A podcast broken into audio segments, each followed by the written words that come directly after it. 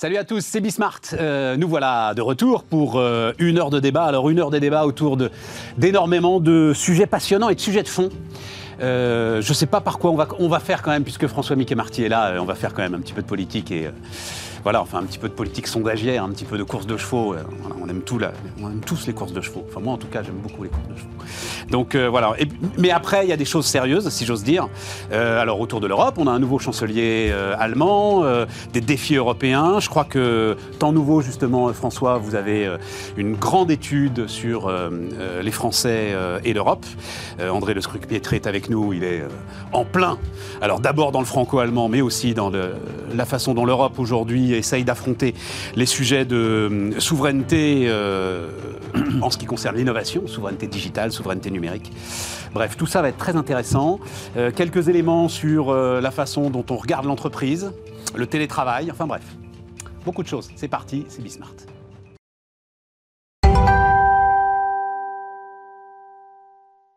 Donc, François Mickey Marty, salut euh, François, euh, patron de Via Voice, euh, maintenant donc au sein du groupe Temps Nouveau. Et alors, il se trouve que là, on va parler de votre travail pendant une heure, en fait. que, euh, ce soit. Ah non, le, le confiance dans l'entreprise, là, c'est l'IFOP. Voilà, de temps en temps quand même.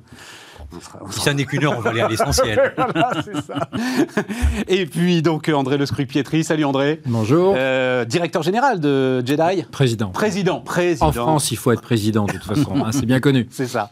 Moi, je suis président. François, t'es pas président. Si. Si. Eh ben voilà. Moi, je suis même CQFD. euh, multi-président, si je puis me permettre. multi-président. Pardon de ce manque d'humilité.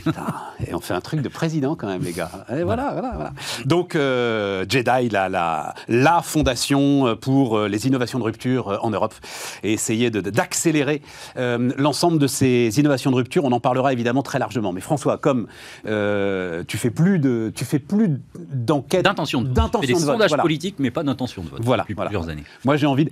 Est-ce que c'est toujours la même rengaine autour des sondages ou elle évolue un petit peu? Moi, j'ai l'impression qu'elle évolue un petit peu là, a un peu. Il y a un peu plus de prudence autour des intentions de vote. euh, Eh, eh, pour être euh, Vas-y, direct, je pense qu'elle évolue très peu, en réalité. Euh, J'ai retrouvé des articles de 1981 sur les méthodes des sondages, qui, existent, qui expliquaient d'ailleurs très savamment à l'époque que les sondages d'intention de vote hein, n'étaient Ouais. pas sérieux, etc. etc. Bon. Il y, a- il y un point majeur. Enfin, on n'a on a peut-être pas non plus toute la journée pour aborder ce Et on point. est tranquille, on est que deux, on a une On est- heure. on est- Ouais, moi, ça m'a- et puis je crois que ça t'intéresse, André. Complètement. Ouais, moi, ça, vraiment, il y a ça un intéresse tout point le monde. majeur qui résume beaucoup de choses, parce qu'il y a de multi-sujets derrière tout ça. Le point majeur est que euh, ces sondages d'intention de vote ont des marges d'erreur qui sont de multiples origines, et quand on est à 14%, en réalité, quand un candidat est donné à 14%, en réalité, il était en- entre 11,5 et 16,5. C'est en moyenne plus ou moins 2 points. Voilà. Donc rigoureusement, déjà eu le débat en 2002, etc. etc. rigoureusement, il ne faudrait pas non, non pas dire qu'un tel candidat est à 14%, mais qu'il est entre 11,5 et 16,5. Ce qui change tout. Ce qui change tout. Voilà. Ce qui change. Or, moi je connais ça pas. Alors là, il y a beaucoup de sujets que je ne connais pas, mais celui-là, je le connais par cœur. Euh, tout le monde, pas uniquement les journalistes, pas uniquement les politiques, tout le monde et tous les gens qui regardent des sondages attendent une, une précision au point près pour pouvoir comparer. Est-ce que euh, Madame Pécresse, au premier tour, est devant Monsieur Zemmour, qui est devant ma- Madame Le Pen, etc. etc. Et si vous dites, bah, ils sont tous entre 12 et 17, Eh ben bah, voilà. ça, voilà. Et le- la- le- alors, certains médias ont fait ça. Je me souviens très bien que le Figaro, en 2002, euh, publiait l'intégralité des fourchettes. Le Voilà. Monde l'a fait dans un baromètre récent. Euh, Récent, alors mais, certains, ça paraît mais tu comprends plus rien. Alors, mais exact. Alors, ça apparaît périodiquement, et puis ça s'en va, parce qu'effectivement, on ne comprend plus rien. Euh, et puis, euh, ça ne donne pas une idée. Et je pense qu'il y a énormément de tensions qui sont liées à ça. C'est-à-dire, au fond, on veut, on veut collectivement de la précision au point près, sauf que l'instrument, qui n'est pas mauvais, je vais, je vais vous raconter une anecdote, parce que j'ai entendu par des, des gens très éclairés dire Ah, les quotas ne sont pas bons, etc. Les quotas, en réalité, sont très bons. Si vous faites une étude de marché, vous dites demain matin, est-ce que vous allez acheter ce merveilleux téléphone portable? Ouais. vous testez une intention d'achat, vous mettez votre truc sur le marché, globalement ça marche quand même pas mal. C'est-à-dire que euh, ça veut dire que l'outil, d'ailleurs, les- toutes les études de marché attestent de la fiabilité de la méthode des quotas.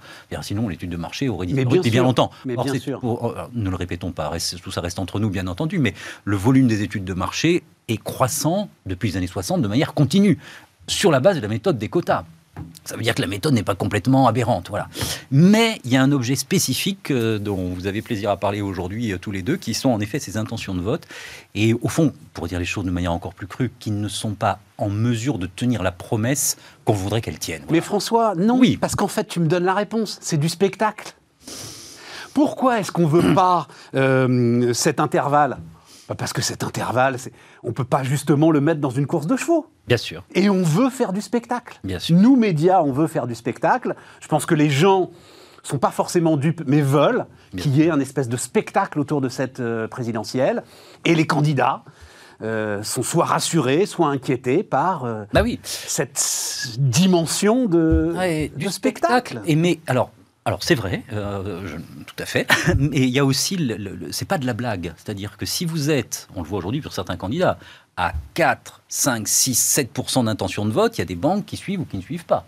Alors ça, c'est un sujet Si vous êtes euh, à 14, 15, 16, 17, ce dont on parlait tout à l'heure, vous êtes qualifié ou non pour le second tour. Donc derrière, il y a quand même des rapports de force politiques, il y a des enjeux éventuellement financiers qui sont majeurs. Oui, mais la qualification pour le second tour, euh, François, c'est les urnes qui, à la fin, en décideront. Tout à fait.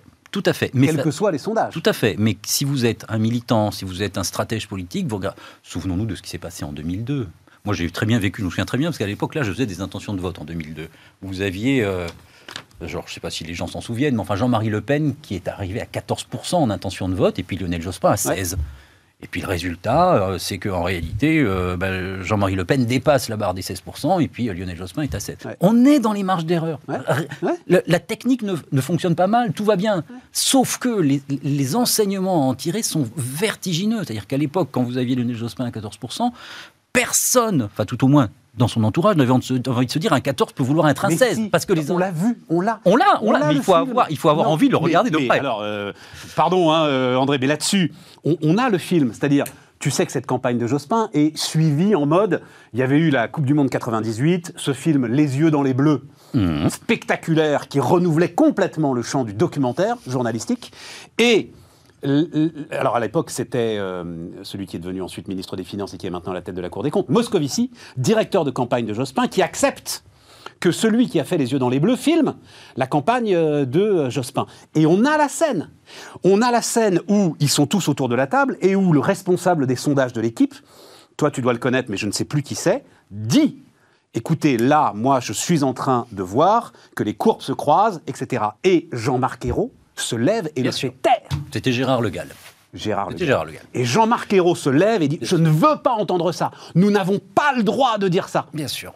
Voilà.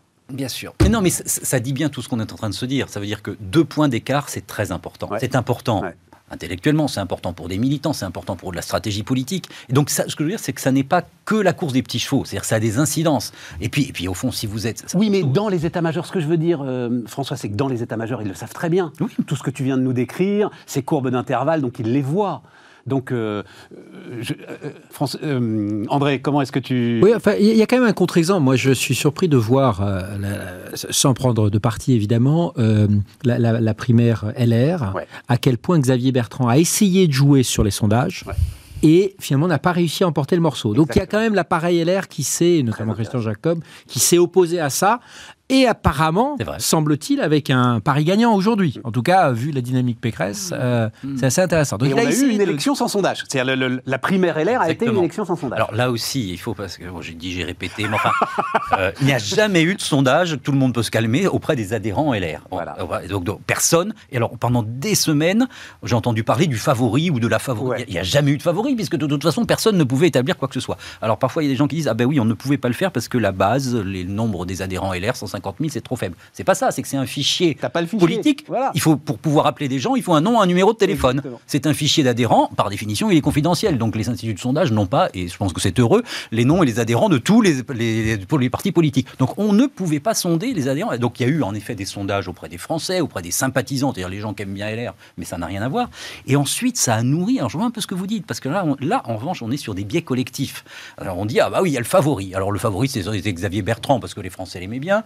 Et puis ça a été M. Barnier, parce que tout d'un coup, il est monté. Mais en réalité, on n'avait pas la boîte noire, quoi. Donc. Euh, mais on a tellement envie, au fond. C'est ça le truc. On a tellement envie de se dire, ah bah, c'est lui qui peut gagner, etc. Euh, Dimension de spectacle. Ça prouve que le sondage de feuilleton. est désiré. Oui, mais évidemment. Voilà. Mais bien sûr, c'est ça le truc. Oui, tu as raison. Ce qui est un peu gênant, j'ai trouvé dans le débat public euh, de, autour de ces affaires, c'est une partie des acteurs euh, publics euh, tout à fait respectables qui ont dit ah bah il faut pas qu'on regarde les sondages parce qu'il faut qu'on s'intéresse aux idées. Enfin, je peux vous assurer qu'on peut faire les deux. on peut regarder les sondages, puis aussi on peut regarder les idées. Il ne faut pas nécessairement supprimer les sondages pour regarder les idées. Donc là aussi, on est sur une survalorisation du sondage, comme si ça empêchait tout le reste du débat, etc. Bon, enfin, voilà, on peut aborder tout ça de manière détendue et puis un peu faire un peu tout. Et tu nous donnes une autre clé en fait en disant ça, François. C'est qu'en fait, on l'a fait il y a deux jours. Il y a deux jours, euh, avec les trois personnes qui débattaient avec moi, on a pris le détail des mesures Pécresse. Mais c'est d'un ennui profond. Mais, mais, mais c'est des, des contes d'apothicaire. Il n'y a rien. Il n'y a pas une il n'y a pas une ambition, justement, il n'y a pas une idée. Enfin, dire euh, euh, euh, une forme de défiscalisation jusqu'à 2,2 SMIC, mais enfin, il n'y a pas d'idée derrière tout ça. relever de je ne sais plus combien de pourcents les allocations familiales et les généraliser à nouveau. À la limite, à la rigueur, il y a peut-être une idée, mais c'est une ébauche d'idée, tu comprends Voilà. Et, et donc, effectivement, comme on a beaucoup de mal ils ont beaucoup de mal à aller sur les sujets bah, qui vont être les nôtres là. Euh, qu'est-ce qu'on fait de l'Europe euh, Où se joue notre souveraineté euh, Oui, alors sans doute sur les migrants, là, il y a peut-être un débat, mais encore, même pas. C'est-à-dire qu'il y a un gars qui parle, mais il y a assez peu de débat, en fait, là-dessus. Les autres manient l'anathème. voilà, et donc il reste les sondages, en fait. Oui, c'est vrai, l'anathème, et puis c'est vrai qu'on a de plus en plus de mal, collectivement aussi, à, que ce soit les candidats, les partis politiques, etc., au fond dégager, ce que tu dis là, qui est très juste, des, projets un peu fédérateurs, mobilisateurs. Donc en effet, ça, on cherche autre chose, quoi. Mais, euh, comment dire, je pense qu'il faut sur les sondages. Euh, le travail est fait sérieusement. Non, mais c'est vrai, c'est vrai. le, travail, est fait sérieusement. On est rentré quand même dans un luxe de. J'ai appris beaucoup de choses, moi, parce qu'à un moment, je me suis demandé si j'allais faire une émission d'une heure sur euh, les sondages, tu vois, mhm. évidemment. Et puis, je me suis dit, bon, on va peut-être tourner en rond quand même. Une heure sur les sondages, ça va peut-être être un peu long, donc je euh, je vais pas la faire. Mais j'ai appris notamment, juste un point encore, euh, André, et puis on, le, la certitude d'aller voter. Mhm. Et qu'il y avait là, entre les différents instituts, mhm, des règles différentes cette certitude d'aller voter, je parle sous ton contrôle, c'est une échelle de 1 à 10. C'est ça, tout à fait. Certaines ne prennent pas les intentions de vote de ceux qui ne sont pas à 10, d'autres descendent à 8, et que là aussi, tu peux avoir effectivement une différence. Mais ça veut dire qu'il ne faut pas comparer les instituts les uns par rapport aux autres. Il faut comparer chaque vague de chaque institut, c'est ça Alors ça, c'est un point particulier aussi très intéressant. C'est vrai que le, sujet fondamental est que beaucoup de gens, en réalité, non seulement ne sont pas sûrs d'aller voter, mais par ailleurs peuvent changer euh, d'avis. On peut aujourd'hui se dire oui, j'irai voter, et puis euh, voilà, euh, d'autres sujets arrivent, et puis finalement on ne va pas voter. Donc en effet, pour la, technique de réalisation de ce genre de choses, la question posée est une échelle de 0 à 10. 10, ce sont les gens qui sont tout à fait certains d'aller voter. Aujourd'hui, sur la prochaine présidentielle, on est à peu près à 55-57% de gens qui sont tout à, donc qui mettent la note 10. Voilà. Ensuite, parce que vous prenez la note 9, la note 8, bon, ça ajoute à peu près 25% des gens. Mais c'est vrai que là, il y a une part de. Comment dire la, mesure est complexe parce que la réalité est complexe. ça, il suffit pas de dire aux gens est-ce que vous allez voter demain matin? Exactement. Euh, si, vous, si vous posez cette question comme ça, bah, la, plupart des gens vont dire oui, puis ils n'iront pas. Quoi. Donc il faut affiner. Et le dispositif, euh, quand on affine, bah, par définition, ça devient un peu plus complexe. Mais c'est, là, s'il y a un point euh, difficile dans le métier du sondage, c'est ça c'est l'évaluation de euh, la certitude d'aller voter. De la pertinence de la réponse. On se heurte d'une certaine manière à. Ouais, de la pertinence de la réponse, mais parce que c'est pas une question de mauvaise foi. Les gens qui répondent sont répondent de bonne foi, mais, mais, mais bon, on peut avoir l'intention d'aller voir sa belle-mère le lendemain, puis on le fait pas. Donc euh, voilà, il y a un sujet là-dessus il y a sûrement une heure à faire parce que en, hein. entendant qu'il y a, que finalement c'est la même méthode utilisée, je, serais assez curieux de savoir à quel point le, big data et tout ce qui est euh, machine learning peut, peut, peut améliorer ce, sondage justement en faisant des, des, quotas beaucoup plus larges, en étant beaucoup plus réactif. Attention, peut-être que demain Amazon va anticiper les, les, les intentions de vote aussi bien qu'ils anticipent vos intentions d'achat. Donc, euh, sans publicité pour Amazon, mais il y a sûrement un, un sujet d'innovation majeur majeur. En tout cas, dans, l'élection allemande, euh, l'incertitude a été majeure sur les, décisions sur, je crois, 40% des votants jusqu'à deux semaines avant, qui ne savaient pas entre Vert, SPD. Euh, il y avait un clivage à droite-gauche, enfin à droite-gauche, euh, coalition actuelle et, et de CDU qui était clair, mais entre les trois partis, c'était pas clair. C'est d'autant plus complexe les élections allemandes que tu peux avoir une cote de popularité très forte, ce qui était le cas, ce qui est le cas de la Scholz mais à l'arrivée, c'est son parti qui va l'élire ou pas. Donc, je crois que lui était à 40% de code de popularité, au-dessus des 40%, mais le SPD lui-même restait euh, enquisté sur les 24, 25, 26%. D'ailleurs, on dit que c'est parce qu'il a perdu l'élection à la tête du SPD il y a deux ans à peine qu'il a réussi à gagner, parce qu'il s'est un peu distingué de l'image de ce, de ce parti. Ouais, c'est ça. Euh, bah, parlons-en euh, des Allemands, André. donc, Europe, nouveau défi. D'abord, juste il y a des déclarations euh, dans le contrat de coalition, euh, donc, parce que le contrat de coalition quand même. Hein. Mm. Tiens, juste une question là-dessus, parce que moi je ne suis pas du tout, tout le monde vante la façon dont euh, les Allemands négocient pendant un mois, un mois et demi, écrivent un contrat de coalition et ensuite l'appliquent. Mais ça va tellement vite, André est-ce que c'est la bonne méthode? C'est-à-dire, est-ce que c'est pas cette méthode-là qui fait que tu te retrouves euh, cinq ans après, euh, sans centrale nucléaire et tu sais pas vraiment comment tu vas quand même faire fonctionner euh, ta transition énergétique. je crois que les Allemands eux-mêmes parlent de Fax République, c'est-à-dire que ta transition digitale, elle a pris beaucoup de retard et il va falloir accélérer pour que tu le fasses. Est-ce que c'est une bonne méthode? Au moment où euh, toutes les entreprises sont en mode agile, euh, rolling forecast, etc. Alors, je crois que c'est le paradoxe de toutes les démocraties, c'est-à-dire comment est-ce qu'elles retrouvent une vision de long terme, on parlait de vision à l'instant, sur le programme politique français, et à la fois être super agile sur le court terme dans un monde qui accélère. Exact. Et ça, c'est la difficulté. Alors, euh, la, méthode est quand même assez impressionnante parce que, en tout cas, on peut dire ce qu'on veut de la démocratie allemande, elle nous fait quand même une démonstration d'une transition en douceur, euh, de quelque chose qui est fortement soutenu par une grande partie de la population, même par l'opposition. On va avoir une opposition très vivace qu'on n'avait pas pendant la grande coalition. Donc ça va être quand même plutôt sain pour une démocratie qui, fonctionne. Alors effectivement, planifier... Oui, c'est ça, parce que là, on a un grand parti, la CDU, qui bascule dans l'opposition. Voilà. Quand même, voilà. Tout à fait. Quand même, qui a 16 ans de pouvoir derrière elle, qui a des gens plutôt compétents. Donc, donc ça va être une opposition assez, assez ferme, et même au sein de la coalition, ça va commencer à tirailler sur les sujets comme la Russie la Chine, euh, le budget européen, vous allez voir, l'alliance forte, elle va, elle va quand même être, euh, être très tendue. Le côté intéressant, c'est qu'on écrit ce qu'on va faire. Et donc, ça permet quand même aux citoyens de sentir si oui ou non leurs euh, leur gouvernants respectent leur contrat. Je rappelle qu'il y avait quand même un candidat qui est, qui est aujourd'hui notre président de la République, qui avait jusqu'au dernier moment évité euh, d'écrire noir sur blanc un programme pour justement. Comment ça, Emmanuel Macron bah, Ça avait duré jusqu'au mois de mars de mémoire, hein, qui est quelque chose. Ah oui, mais enfin, il en a écrit un euh, programme. Il en a écrit un, absolument. Donc il n'a pas. Enfin, moi, bon, on pourra en parler, mais les, après la question, les points qui mettaient les plus chers sont passés à l'as, quoi, totalement. Mais alors, l'autre chose, ça c'est quand même. Donc, le, ça c'est le bon côté. C'est-à-dire que les citoyens peuvent se référer à ce document qui est assez précis, qui fait presque 100 pages, qui a été euh, publié, débattu, etc., qui a été signé de manière très cérémonielle au Bundestag avec trois exemplaires par les trois partis. Enfin, tout ça est quand même plutôt sain. Euh, le seul fait, c'est que le dernier contrat de coalition, il n'a pas été appliqué euh, dans son intégralité. Donc il y a un côté, parce que justement, le monde a, évolué.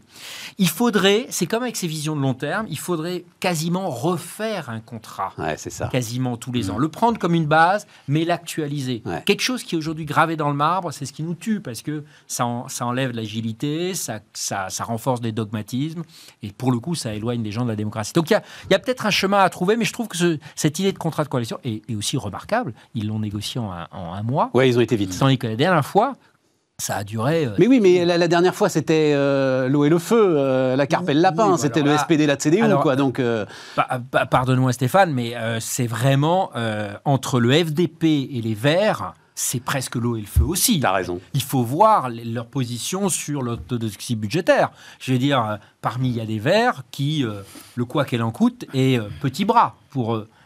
tandis que Christian Lindner, en tout cas ses déclarations initiales, qui est le nouveau ministre des Finances, il est quand même, il était, il a mis de l'eau dans son vin, c'était le, le, partisan de l'orthodoxie la plus, la plus absolue.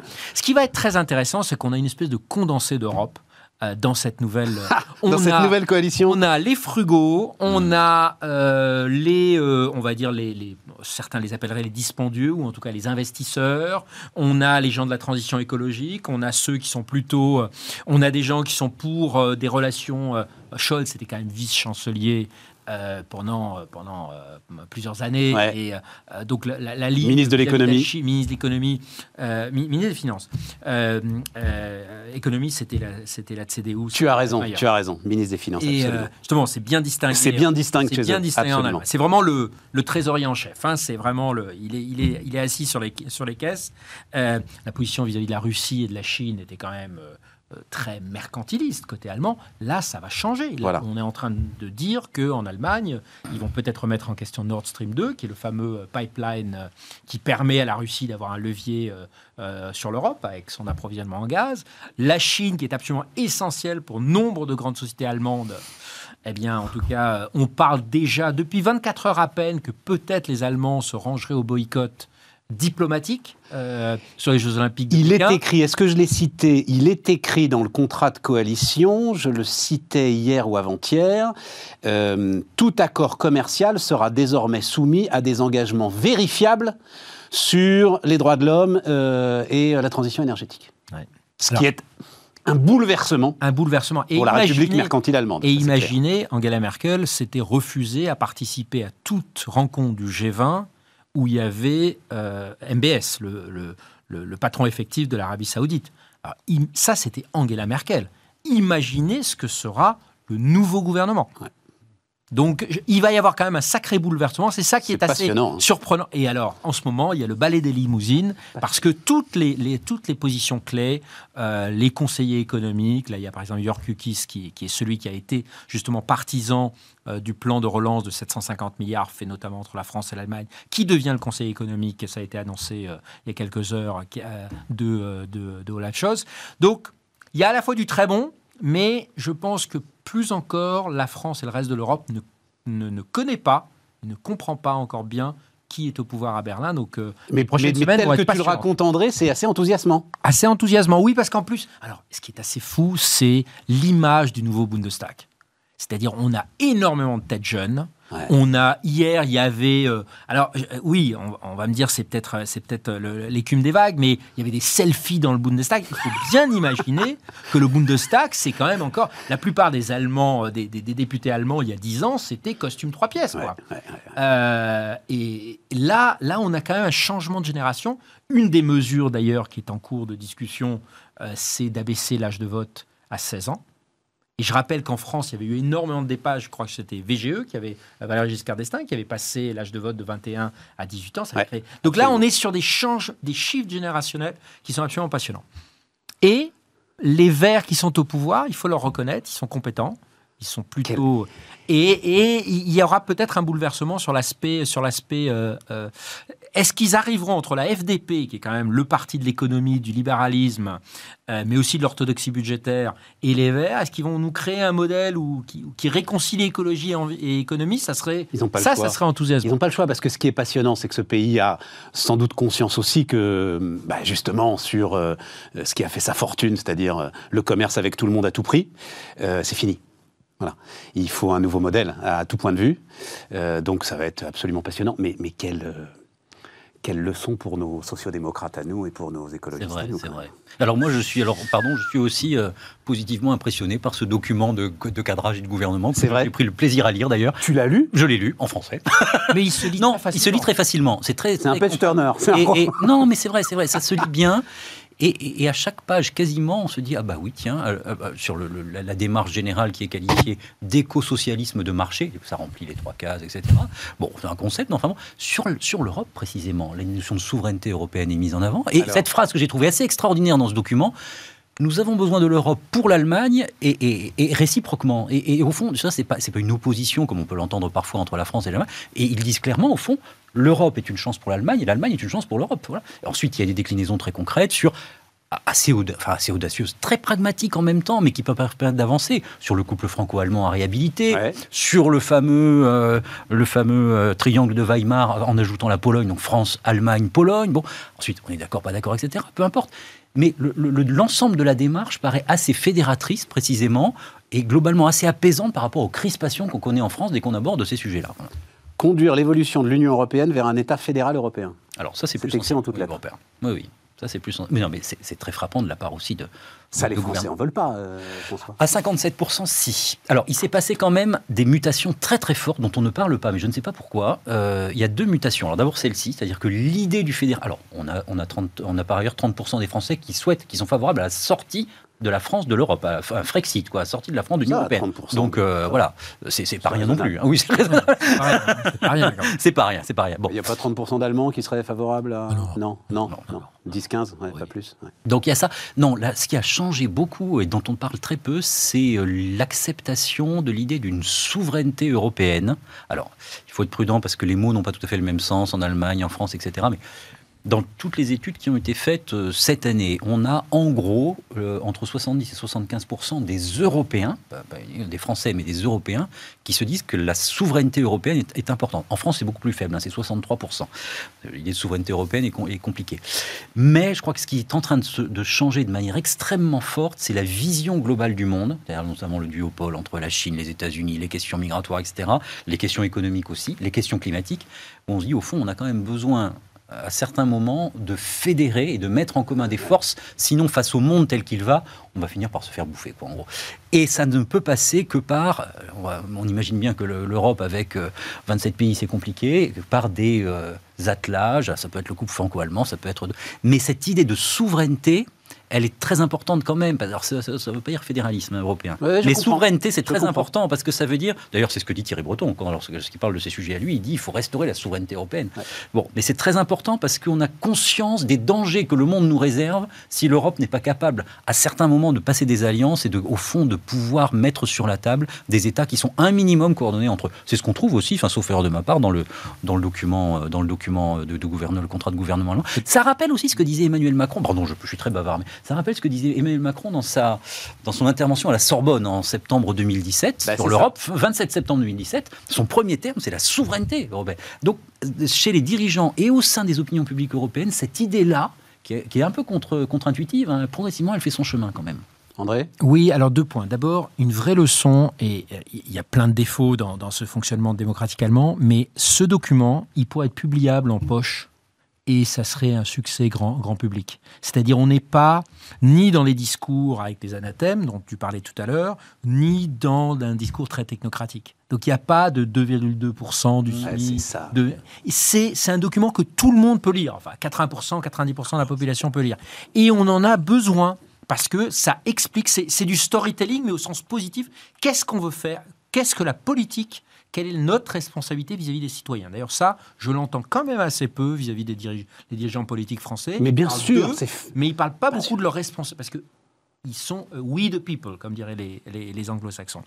Euh, la deuxième chose, point quand même important, euh, oui, un État fédéral, mais il faut bien lire, et ça c'est très fort, notamment à la FDP, qui est quand même un petit peu le faiseur de roi de cette, de cette, de cette coalition. Et donc Christian Lindner a vraiment réussi un coup en ayant, je crois, quatre ministres, dont celui des finances, qui est absolument clé, euh, donc la, FDP, euh, c'est pas plus de pouvoir à la Commission européenne.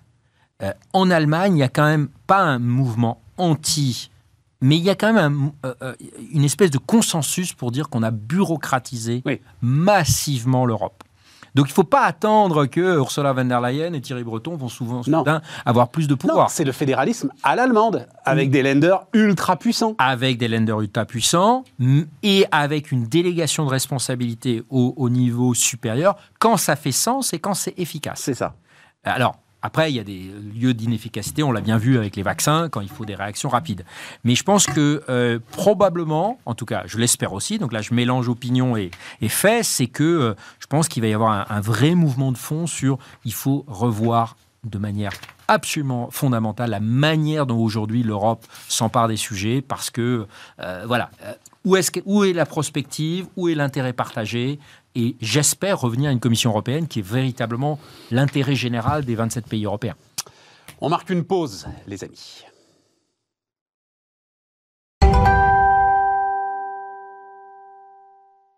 On repart, les amis. On va reparler de, l'Europe dans un instant, mais je voulais juste, euh, François, parce que c'est un boulot que vous avez fait que j'ai trouvé très intéressant euh, autour du télétravail. Euh, c'est un boulot réalisé par Temps Nouveau, c'est ça hein, Temps Nouveau et Via Voice. Voilà. L'exploratoire Sopra Steria. les petits patrons n'y arrivent pas, quoi. Sur le télétravail. Voilà, c'est ça, qui m'a, c'est ça qui m'a beaucoup intéressé. Euh, donc vous avez sondé, les, enfin petit patron, puisque vous n'êtes pas descendu en dessous de 20, hein, oui, c'est ça, de 20 à 100, mais même de 20 à 100. donc ils sont qu'un tiers à avoir proposé du télétravail, et les deux tiers qui le font pas, j'ai bien aimé le truc, absolument aucune intention de le faire. Oui, c'est très juste. C'est très juste. Alors, en revanche, dans les grandes entreprises, là, on est à plus de 80% ah, d'adhésion et de mise en œuvre du télétravail. Si je peux me permettre, j'ai juste enfin, je, envoyer un petit message. Les gars, quand même, euh, vous avez un problème d'attractivité d'une manière générale. Donc là, vous allez renforcer encore le problème d'attractivité que vous avez déjà. C'est parce que les gens, ils en veulent eux euh, du télétravail. C'est assez clair. Oui, oui, en, non, mais pas non, non, non, mesuré, mais au moins deux jours par semaine. Enfin voilà, il y a. Oui, c'est vrai, c'est vrai, c'est vrai, Non, mais il y, a plusieurs sujets. Je pense qu'il y a le sujet d'abord de la de, de, de, ce qui fait une entreprise au fond. C'est-à-dire en se disant si on est une petite équipe, on est 20-30, euh, bah, il y a l'idée, euh, fausse ou vraie, peu importe, hein, mais qu'au fond l'entreprise tourne mieux si on est euh, en présence plutôt qu'en télétravail. Et puis surtout, il y a d'autres choses, parce que dans cette enquête raconte quand même pas mal d'histoires sur la manière dont les dirigeants d'entreprise voient leur entreprise dans les années qui viennent. Et il y a de fortes aspirations à euh, promouvoir du travail en équipe, à faire du lien, à hybrider un petit peu les compétences dans l'entreprise, même si c'est une entreprise, etc. Et je crois que tout ça, ça n'est pas uniquement, je veux dire, c'est que c'est pas le télétravail, c'est pas uniquement se dire est-ce qu'on est euh, chez soi ou euh, au bureau, c'est aussi peut-être pour une partie des dirigeants, comment est-ce qu'on peut être plus efficace et au fond faire mieux tourner l'entreprise en faisant le pari que les gens seront plus, seront plus en harmonie en étant sur place qu'en étant à distance. Voilà. Je crois qu'il y a quand même des préventions dans une partie des entreprises sur l'idée que la distance, euh, au fond, le fait d'être ailleurs, freine la capacité à euh, hybrider, à rencontrer, à échanger, etc. Les mecs sont à côté de la plaque. Enfin, pardon, hein, mais évidemment que. Mais tu, tu, si, tu, si tu passes à côté de la transformation profonde euh, que vit, alors sans doute deux, trois générations, pas nous, on est trop vieux, mais deux, trois générations, euh, dans le rapport au travail, dans l'équilibre euh, vie familiale, vie de travail, dans le rapport à l'entreprise. Si tu passes à côté de ça? Et si tu crois que tu peux faire comme s'il ne s'était rien passé. Mais... Hmm. Après, il faut faire attention, hein, parce que sur les petites entreprises, on peut avoir des artisans, des grands commerces. Mais bien sûr. tous des métiers qui ne sont pas télétravaillables. Et, donc, et donc c'est une des raisons. Et donc, tu veux pas te gratter la tête bah pour savoir comment comment est-ce que tu vas rétablir Parce que oui, évidemment, tu vas mettre tes fonctions support en télétravail et il va y avoir une forme d'inéquité par rapport à ceux qui sont obligés d'être à l'atelier, qui sont obligés d'être au magasin. Gratte-toi la tête, trouve une solution hmm. pour que je essayer de rétablir cette équité. Moi, ma, conviction profonde, c'est qu'on n'a pas le choix, tu n'as pas le choix. Sinon, euh, déjà que tu as du mal à attirer euh, les gens dont tu as besoin. Mais euh, tu sais, il y a un chiffre qui, moi, m'a frappé la semaine dernière. Je l'ai découvert il y a 12 jours la population active féminine a augmenté en Grande-Bretagne grâce au mmh. télétravail. 1,8% d'augmentation de la population active féminine. 8% des mères de famille ont repris le travail ou travaillent plus. 3% des femmes sans enfants ont repris le travail ou travaillent plus c'est une force de travail supplémentaire que tu n'avais pas, il faut la saisir. Enfin voilà, c'était. Ensuite, on a, euh, au-delà de tout ce qu'on a dit là, on a clairement une partie des dirigeants d'entreprises, certes minoritaire, mais enfin quand même, qui, est réfractaire à l'idée de du télétravail. mais oui. c'est un dévoiement de Moi, la vie de Ce qui m'a fasciné, c'est ton, je crois que c'est la proportion, c'est 90 ou 95 qui n'ont absolument pas l'intention. C'est-à-dire qu'ils ne veulent pas se poser la question. voilà. Et pardon de vous le dire, mais je pense que c'est une lourde erreur. Et probablement, enfin moi je peux parler d'une organisation qui aussi, qui est assez petite, qui est la nôtre. Euh, nous, on a la capacité, grâce au télétravail, en fait, d'attirer des talents où qu'ils soient. Ce qui avant était l'apanage des grands groupes. Hein. Il y avait euh, des bureaux un petit hmm. peu partout, des représentations, et donc on ne pouvait pas travailler s'il n'y avait pas une implantation. Donc c'était impossible pour des PME, des petites organisations, des fondations comme la nôtre. Aujourd'hui, on attire des talents où qu'ils soient, et donc finalement l'avantage des grands groupes est en train de disparaître, même aussi là-dessus. Donc c'est un vrai facteur qui permet d'attirer des talents. Je crois que c'est tous les, toutes les, les, les, PME, les, les, ETI en ont absolument besoin. Hmm. Ça tient beaucoup à des cultures d'entreprise aussi. moi, je vois des différentes entreprises que l'on avec lesquelles on est en relation, certaines depuis longtemps, avant même la pandémie, hein, considèrent mm. que le télétravail, ça pose pas de problème, etc. D'autres considèrent qu'il euh, faut, euh, il y a des réflexes de présentiel. C'est vrai que ça infuse souvent du top management. Au fond. Mais bien sûr. Donc c'est compliqué, c'est plus compliqué que ça n'en a l'air. On n'a pas trouvé la bonne balance. On n'a pas trouvé la bonne balance parce que pour garder la créativité, on, on l'aura pas. Regarde, des gens de débat, mais bien sûr, l'avoir uniquement sur sur, on n'a pas les interactions. On est, tout, tout, le monde est d'accord là-dessus. Le full télétravail, je crois. Donc là, il y a beaucoup de recherches aussi à faire encore sur bien sûr. Quoi, le, mais c'est un peu comme quand il y avait eu les euh, réformes El Khomri, réformes Pénicaud, les grandes réformes autour du droit du travail. C'est en plus, je pense, une occasion, mais c'est aussi parce que le patron peut-être n'ose pas, mais c'est une occasion de mettre tout le monde autour de la table. Vous êtes 20, 30, 40, 50, quelle occasion vous avez de vous mettre, alors c'est peut-être un peu compliqué, Covid, tout ça, machin, mais enfin, vous voyez bien ce que je veux dire. Et tout à coup de refaire justement un pacte d'entreprise ensemble. Enfin, mais c'est peut-être. c'est une occasion à saisir. Moi, je voilà, ça m'a. C'est pour ça j'ai j'ai été très intéressé par cette proportion. C'est très vrai. Et, en effet, c'est pas comment dire. Euh, c'est un pari, c'est un risque aussi dans une partie d'entreprise. C'est un monde idéal où on se met autour de la table et puis on discute. Bien sûr. Mais ça peut être aussi une source euh, de difficultés nouvelles, d'interrogations nouvelles, salutaires à moyen terme, mais à court terme en disant si vous êtes euh, patron. Tout dépend aussi de la santé financière de l'entreprise, mmh. dire. Parce que si vous êtes sur un business relativement pérenne, etc., dire on organise les choses, il y a quand même beaucoup d'entreprises qui se disent qu'est-ce que je fais demain, comment j'organise demain? Et donc, et donc c'est un mélange, je pense, de, de, de, de réflexes culturels, de, de conjoncture, de situation et puis parfois aussi euh, de, de, capacité ou d'envie euh, d'aborder euh, les temps qui changent, d'une certaine manière. Hein. Mais, mais en effet, il y a un vrai sujet. Il y a un, vrai sujet. Il y a un vrai sujet parce qu'il peut y avoir une distorsion entre des aspirations, surtout en, dans les métiers en tension, entre ce dont les gens ont envie et puis ce que proposent les entreprises. Oui, mais là, ce sont les salariés qui ont le pricing power. Voilà, c'est eux qui. Euh, voilà, il y a une crise de compétences, ça va pas. Bon, enfin bref. Tiens, juste un mot là-dessus d'ailleurs, ce qui va nous ramener un tout petit peu à l'Europe, euh, parce que je le sais, euh, beaucoup justement de ces. alors pas forcément petits patrons, hein, mais des inquiétudes sur le PGE et sur les temps de remboursement, etc. et tout. donc la CPME d'ailleurs a publié un espèce de livre blanc, une espèce de livre blanc, pardon, euh, sur euh, euh, ce que pourrait faire l'Europe autour des petites entreprises. Et je, dois vous dire que ça m'avait échappé. C'est Bruxelles qui doit valider ou pas le fait qu'on puisse donner deux ans supplémentaires pour les PGE. Ce que évidemment Bruno Le Maire veut faire, ce que les banques peuvent faire sans aucun problème, mais c'est Bruxelles qui doit valider. Bruxelles l'a fait pour Air France. Air France a deux ans supplémentaires. C'est pas clair dans l'esprit de tout le monde. Hein, ouais, et tu vois où je veux en venir. C'est-à-dire, s'ils avaient le malheur hmm. de refuser aux petites entreprises euh, françaises euh, un délai supplémentaire euh, là, on prendrait un coup quand même, je pense. Enfin voilà, je tenais juste à. Parce que je n'avais pas, j'ai appris ça, je n'avais pas en tête cet élément d'information que ça doit être validé par Bruxelles parce que ça fait partie effectivement de, de subventions publiques. C'est une forme de subvention publique donnée à l'ensemble des entreprises. Bon, là, il faut reconnaître quand même à l'Europe d'avoir été assez pragmatique sur tout. Oui, oui, oui, oui, oui. Non, non, mais je ne doute pas qu'elles le feront. Mais euh, euh, en fait, j'avais une discussion avec euh, notamment dans le bâtiment, ils ont quand même été lourdement impactés et maintenant ils courent derrière les hausses de coûts, renégociation d'un certain nombre de contrats Enfin, en termes de trésorerie, c'est assez important pour eux. L'activité va bien, mais la trésorerie est challenging.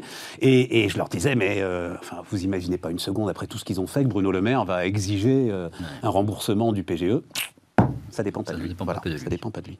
Euh, on parle de Digital Service Act, André, parce que donc tu as tu as écrit un point de vue dans les Échos qui m'a beaucoup intéressé ou si je comprends bien, donc Digital Service Act, euh, je l'ai écrit d'ailleurs pour euh, aller vite, l'accès à une information fiable et censurer les contenus illicites. Hein. donc c'est un règlement européen qui va organiser ça. Et tu dis tel que c'est en train de s'organiser, en fait, ce sont les plateformes. On va déléguer aux plateformes le droit de savoir ce qui est licite et ce qui ne l'est pas. C'est ça euh, qui t'inquiète là. Oui, alors ça part, de, ça part, je pense, à nouveau d'un bon sentiment de responsabilisation des acteurs. Exactement. Sauf que euh, là, on est en train quand même de parler d'application de, la loi. Et donc, dans le texte tel qu'il est proposé, donc ce Digital Services Act, qui passe au Parlement européen la semaine prochaine, donc c'est, on est en plein dans le, dans le sujet, eh bien, euh, on, on, déléguerait en fait à ces plateformes la capacité de s'auto-réguler. Euh, elles, vont probablement le faire. Et aujourd'hui, la plupart des plateformes le font d'ailleurs, parce qu'elles sentent bien que si elles ne le font pas, c'est leur existence même qui est menacée. Sauf que ça pose un, sujet euh, juridique et d'état de droit absolument fondamental, c'est qu'en fait, on est en train de donner à ces plateformes un droit, euh, finalement, juridique qui Sur la liberté d'expression. Sur la liberté d'expression. Et, elles sont américaines, ne l'oublions pas. Oui, Donc et alors, on ça délègue en fait complètement et ça peut la liberté d'expression des citoyens européens. Ça peut aller encore plus loin, c'est qu'aujourd'hui, il y a tellement de, sujets qui, sont, qui, remontent à la surface, la haine en ligne, etc., que ce n'est pas possible de le faire manuellement, sauf à employer des, milliers ou des dizaines de milliers de personnes. Mm. Donc on va forcément automatiser tout ça. Donc ça va être des algorithmes qui vont prendre le contrôle.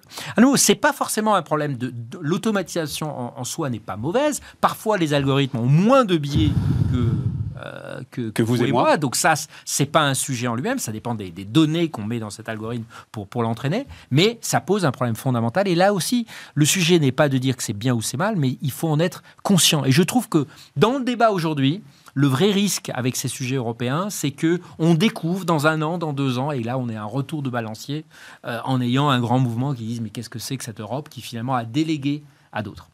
Euh, bon, ensuite, très intéressant. dernier point, euh, ces plateformes aujourd'hui mènent, mènent, la danse. On va en parler de, aussi de, des annonces de Facebook. C'est qu'aujourd'hui, c'est elles qui imposent l'agenda européen sur le, sur le digital. Donc il faut qu'on fasse extrêmement attention. On est en train de voir petit à petit euh, les sujets d'innovation, euh, les sujets d'état de droit glisser à des États, et j'appelle ça des États, je fais un lapsus révélateur, à, des organisations qui en fait deviennent de fait euh, des organisations étatiques, mais sans le contrôle démocratique. C'est ce mot que j'adore de corporations.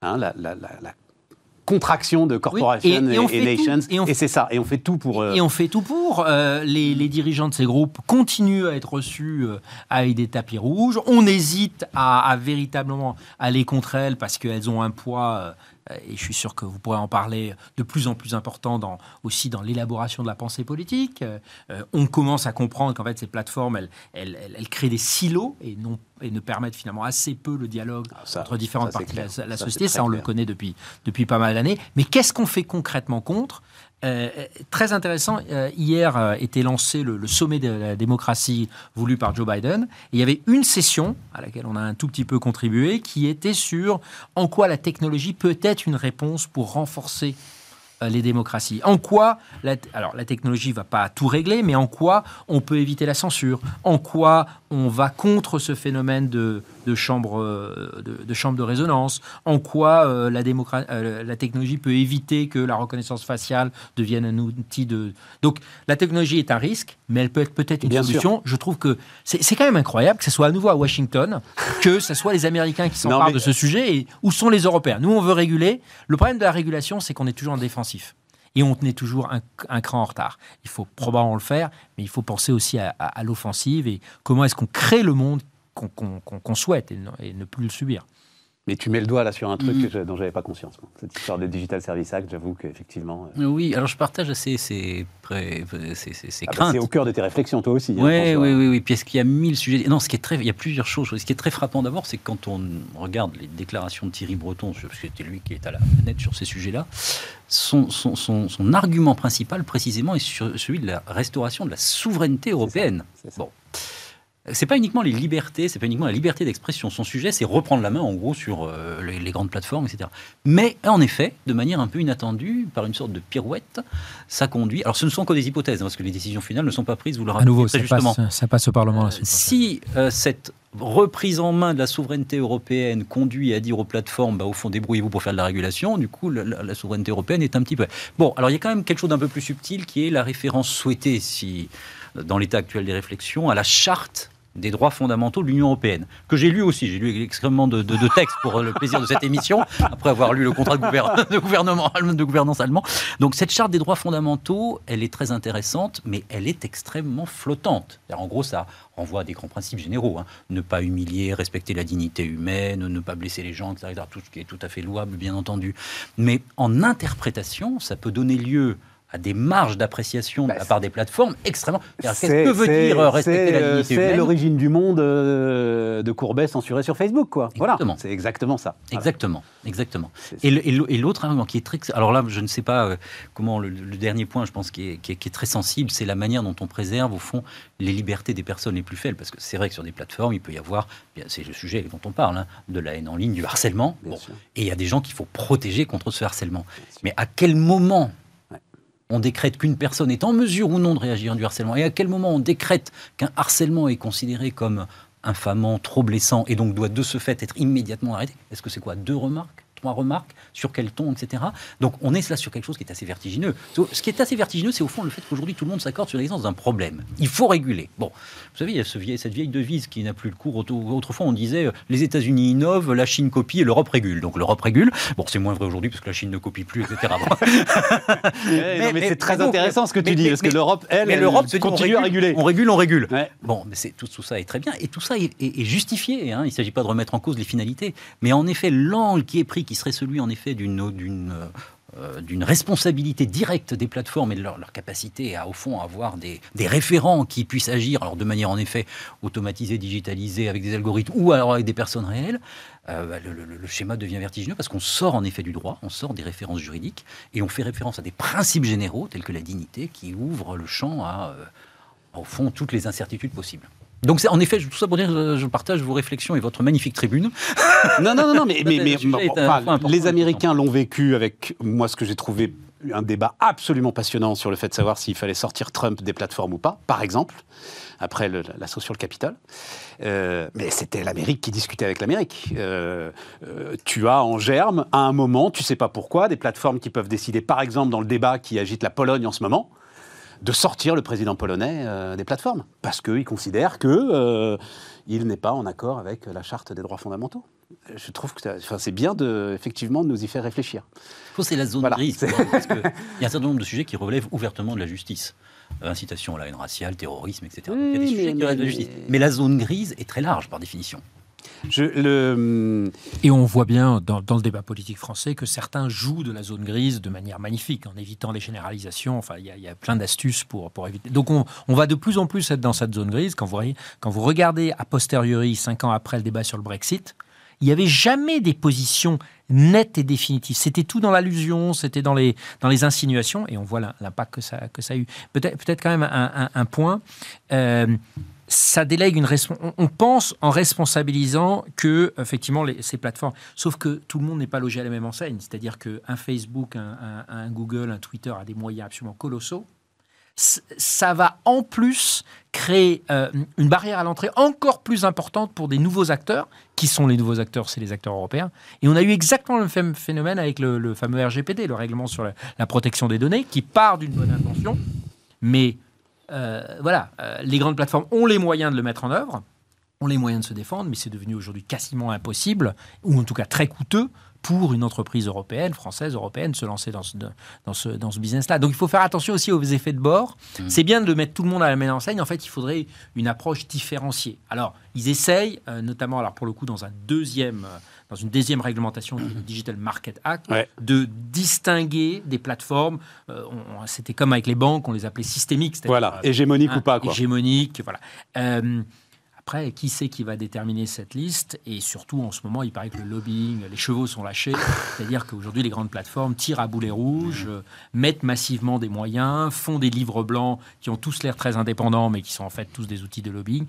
Il faut bien. C'est là aussi peut-être la réforme de l'Europe dont on a besoin. C'est c'est peut-être un tout petit peu plus de, de limiter le nombre de sujets abordés mais être sûr que sur ces sujets-là, on n'est pas sur un débat techno, mais qu'on est vraiment. Mais juste un, mot sur la techno, parce que quand même, alors j'ai entendu, euh, sans doute tu l'as lu, moi j'ai pas encore eu le temps, mais je vais lire le bouquin de Paul Hermelin, euh, donc euh, patron historique de Capgemini. Celui-là, je ne l'ai pas lu. Voilà, sur la science, mais c'est au cœur de ton truc. Mais, mais j'entendais une interview de Paul Hermelin, mais, mais brillante, mm. où il parlait, il décrit donc une France traumatisée du monde moderne. on a utilisé les, les sciences pour classer les gens. On a fait des mathématiques un outil de sélection et non un outil d'émancipation émancipation. Mmh. J'ai trouvé cette phrase très juste. C'est très juste. Et c'est ça, et c'est ça qu'on paye. Et un autre chiffre, donc, euh, alors là aussi, je suis sidéré de la façon dont l'éducation nationale arrive à présenter ça quand même.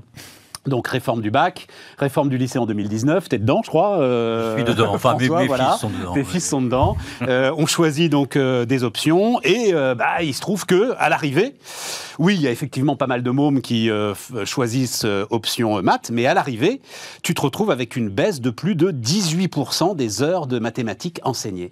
Et l'éducation nationale, j'entendais un prof de maths à la radio dire oui mais en fait c'est très bien parce que ça nous permet d'enlever des cours de maths tous ceux qui subissaient les cours, qui s'y intéressaient pas. Euh, de toute façon, pour eux, c'était du temps perdu, donc c'est très bien.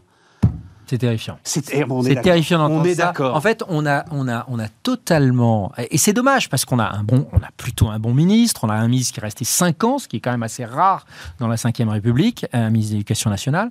Et, on a ce genre de, de déclaration qui montre qu'on n'a pas compris le monde dans lequel on est on est de plus en plus, on revient finalement à ce siècle des Lumières, on avait besoin d'une éducation d'honnête homme ou d'honnête femme, il faudrait dire aussi aujourd'hui, euh, où on doit donner les bases. Et aujourd'hui, les mathématiques, c'est absolument clé, euh, c'est pas une option. Et effectivement, un prof qui n'a que des gens qui sont, euh, qui sont intéressés par un sujet, mais il voit ça comme une spécialité. Le paradoxe, c'est que ces profs et mes deux parents pas aller se battre pour essayer. Non, mais, mais, mes deux parents sont profs. La bataille, quoi. Mes, deux parents sont profs, donc je suis très attaché à cet outil qui est l'éducation nationale. Mais je crois que, que quand vous voyez des, des profs qui ont vraiment la passion, c'est la passion de donner des clés pour le monde dans lequel ils sont. Ils sont pas là pour préparer euh, euh, des ouvriers, des techniciens, des cadres, des ingénieurs. La spécialisation, elle va se faire un tout au long de la vie et beaucoup plus tard. Bien sûr. Et en plus, on est de plus en plus dans des dans des dans des données techniques qui sont de plus en plus euh, Bien sûr. périmées mais il faut juste aller chercher les gamins. Mais il faut leur donner la base, et c'est ça qui. Une équation à une inconnue. Et pourtant, on a cette culture. Moi, je pense que euh, euh, tout n'est pas perdu parce qu'on a cette culture française de, de, la culture générale. Il faut absolument qu'on retrouve ça et d'éviter des ultra spécialisations et ce système d'options. Je peux te dire que. il est. je peux te dire, ça va te, pardon, mais alors euh, radio grand public, je peux la citer, en l'occurrence RTL, radio que j'aime bien écouter le matin, mais la présentation, c'était très bonne nouvelle pour les maths la présentation, c'est-à-dire ce qu'on appelle le chapeau, le présentateur qui lance euh, la courte interview. Très bonne nouvelle pour les maths, machin. Voilà ce que nous dit euh, euh, Jean-Michel Machepro, patron du syndicat des profs de maths. C'est formidable parce que maintenant on n'a plus les poids morts qui empêchaient tout le monde d'avancer, etc., etc. Je crois qu'on. C'est aussi un sujet qui me tient à cœur, hein, au sujet des parents enseignants. Euh, je crois qu'on paye. Euh, c'est un sujet très, très, très, très grave, très lourd, parce qu'au fond, c'est la, culture.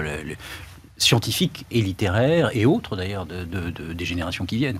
Je crois qu'on paye 20 ans, 30 ans de, de renoncement, de préoccupation euh, excessive parfois en termes d'égalité pour tous les enfants, pour que certains ne soient pas en difficulté, euh, alors que d'autres euh, euh, s'en sortent mieux, etc. Et, et, de paupérisation de la fonction. et de paupérisation de la fonction, des multiples sujets. Hein, Mais hein. surtout, moi je dirais, l'essentiel, enfin me semble-t-il, hein, on, on, on, ne parvient plus à, à, faire rêver autour d'une littérature, autour de mathématiques, pourquoi pas, autour de la physique. Si vous voulez que des enfants aillent vers quelque chose et fassent des efforts pour ça, il faut leur dire que le point d'arrivée, il est pas mal. Voilà. c'est ça. Et, ça, ça marche dès, le, dès, dès, la primaire, ça marche. C'est marrant, ça nous ramène au début de notre discussion sur euh, des responsables politiques qui doivent donner une, direction. Hein, et, je pense que le, principe historique de la méritocratie républicaine n'était pas si mal que ça. Au fond, en désignant un chemin, peut-être en mettant des œuvres il y avait autrefois, des, ça existe toujours bien entendu, des œuvres d'anthologie, euh, littérature, de poésie, etc. Pour imaginer aussi des anthologies scientifiques et dire à des enfants, ben voilà, c'est ça, c'est vers ça que c'est ce patrimoine-là que tu dois acquérir. Et d'une certaine manière, si tu y arrives, on te donne des points. Bon, alors j'entends toute une série de pédagogues euh, très éminents. Attends, on va mettre, puisqu'on en parle, mettons, le, mettons, euh, en image One Piece, donc le, le tome 100 du plus célèbre manga euh, de l'histoire. Donc euh, voilà, euh, One Piece, tirage 250 000 exemplaires en France. En grande partie grâce au Pass Culture, donc 300 euros à dépenser pour les jeunes qui atteignent 18 ans, à dépenser dans le secteur culturel et la moitié de cette somme. C'est quand même une histoire, j'ai fait le calcul rapidement, hein, mais c'est quand même une histoire de 200 millions d'euros par an quand même. c'est pas tout petit. Et donc la moitié de cette somme, alors l'éditeur Glénat, très bien, bravo, hein, on est ravis pour eux, mais la moitié de cette somme part en manga. Hmm. Et, toi, tu dis c'est c'est pas possible. Moi, j'avoue que je, ne sais pas quoi penser de cette histoire. Je ne dis pas que c'est pas possible. Alors, lâchons-nous un peu. Je trouve ça scandaleux. D'accord. Et ben voilà. Je trouve ça scandaleux. Euh, on, quand je disais tout à l'heure, on paye 30 ans de. On, a eu tout un courant de pensée qui considère que tout se vaut et que toutes les, au fond, les enseignements et les cultures à atteindre, qu'elles soient encore une fois scientifiques, littéraires, etc., se valent. Euh, moi, j'ai appris ça quand j'étais étudiant, donc c'était il y a très très longtemps, voyez-vous. Déjà, on m'apprenait que, bah, au fond, euh, un, livre de littérature classique était à considérer avec le même respect qu'un livre, je me souviens, je cite, hein, de recettes de cuisine. Bon, c'était une oh prof, prof d'histoire géo qui me racontait ça, c'était le début des années 90. Et je comprends la logique du respect de toutes les cultures, elle est tout à fait louable. Mais si on veut transmettre quelque chose en priorité, je pense qu'il est quand même préférable malgré tout de transmettre Victor Hugo plutôt que les mangas, même si les mangas sont tout à fait louables. Mais on peut lire des mangas chez soi, l'un n'empêche pas l'autre. Si on veut transmettre Victor Hugo, il faut expliquer que Victor Hugo est une œuvre formidable et que donner envie d'aller lire Victor Hugo et puis dresser un chemin, en effet, de reconnaissance pour celles et ceux qui lisent Victor Hugo. Mais l'idée a priori selon laquelle, pour un enfant, il peut au fond accéder à tout ce qu'il veut de manière indifférenciée et que rien n'est préférable à autre chose, je pense que c'est une source de démotivation extrêmement profonde et même de désengagement. Et je pense même, pour aller au fond de ma pensée, qu'on ne rend pas service aux enfants qui sont peut-être les plus lointains par rapport à la culture classique. Si on leur dit, c'est pas grave, au fond, fais ce que tu veux, je pense qu'on ne leur ouvre pas la voie. Vous savez, il y a ce merveilleux texte de Saint-Exupéry qui dit c'est Mozart qu'on assassine. Eh ben, c'est un peu ça. Je pense que c'est Mozart qu'on assassine. André, tu es d'accord ça, ressemble beaucoup à ce qui se passe dans le digital, où en fait vous voyez que les grands patrons de la Silicon Valley, euh, jusqu'à l'âge de 6 ou parfois certains jusqu'à l'âge de 10 ans, leurs enfants ont interdiction stricte d'utiliser de, tablettes. Enfin, vous voyez. T'as raison, c'est pas une légende ça, j'avais vu non, ça. Non, non, c'est pas du tout une légende. Et, euh, Quel euh, exemple magnifique. Et, en fait, c'est exactement, c'est tout à fait exact, c'est que à nouveau, tout le monde n'est pas égal. C'est-à-dire que ceux qui en ont le plus besoin vont se lisser, vont, être complètement laissés euh, euh, euh, libres et, à eux-mêmes euh, et, n'auront pas la possibilité de choisir, de donner ses priorités, d'acquérir ce corpus essentiel. et vous allez voir à nouveau que des familles aisées, bah, elles vont insister pour que le corpus de base, et si celui-là est maîtrisé, bah, il y aura les mangas en plus. Pourquoi pas? Il ne faut pas commencer à... Et, c'est là le rôle de l'État. En fait, c'est, vous voyez ça sur la recherche, qui, comme vous le savez, est mon sujet de prédilection. Vous le voyez sur l'achat public l'État a cette capacité d'orienter, de mettre des priorités. Donc il faut que ces 300 euros ne doivent pas être laissés libre cours. Il faut qu'on s'assure que ce qui est essentiel pour un État, notre culture, notre, notre vivre ensemble, soit sécurisé. Ensuite, qu'il y ait une marge et qu'on incite et qu'on donne 300 euros de plus à ceux qui en ont vraiment besoin, pourquoi pas Et qu'ils achètent des mangas avec ça, euh, why not?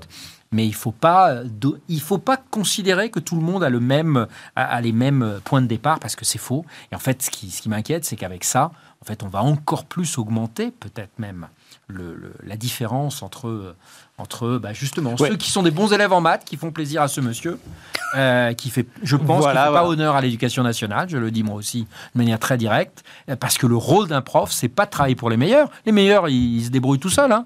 mais c'est de, de s'assurer qu'il n'y ait pas, comme aujourd'hui, 150 000 personnes qui sortent de notre système éducatif sans aucune formation. C'est 20 ans que ça dure. Hein. 20 ans que ça Donc ça, voilà, ça commence à cumuler. Hein. Exactement. Ils sont même sortis de toutes les statistiques là. C'est-à-dire, au bout de 20 ans, donc comme ils ont jusqu'à 29 ans, tu as à peu près. C'est les, les, zombies de la République. Et là, exactement. C'est les zombies de la Les zombies de la République. 2 millions, 2 millions et demi, 3 millions. tout à fait. C'est top parce que tu m'as donné un, argument, un nouvel argument pour reprendre le débat à la maison que j'avais euh, lourdement perdu sur, cette histoire. Et donc, euh, je vais pouvoir le, relancer avec un, argument formidable. Euh, cela dit d'ailleurs en plus, assez peu finalement, ce passe culture est assez peu connu par les, mmh. les, jeunes gens. et donc, ça fait partie, mais ça aussi sera un sujet je crois qu'il y a une note du Conseil d'analyse économique là-dessus. Euh, sur euh, non seulement ils décrochent, mais décrochent même de tout ce à quoi ils ont droit. Merci, euh, chers amis. nous, on se retrouve lundi. Et puis demain, évidemment, c'est Aurélie Planex. Salut, à lundi.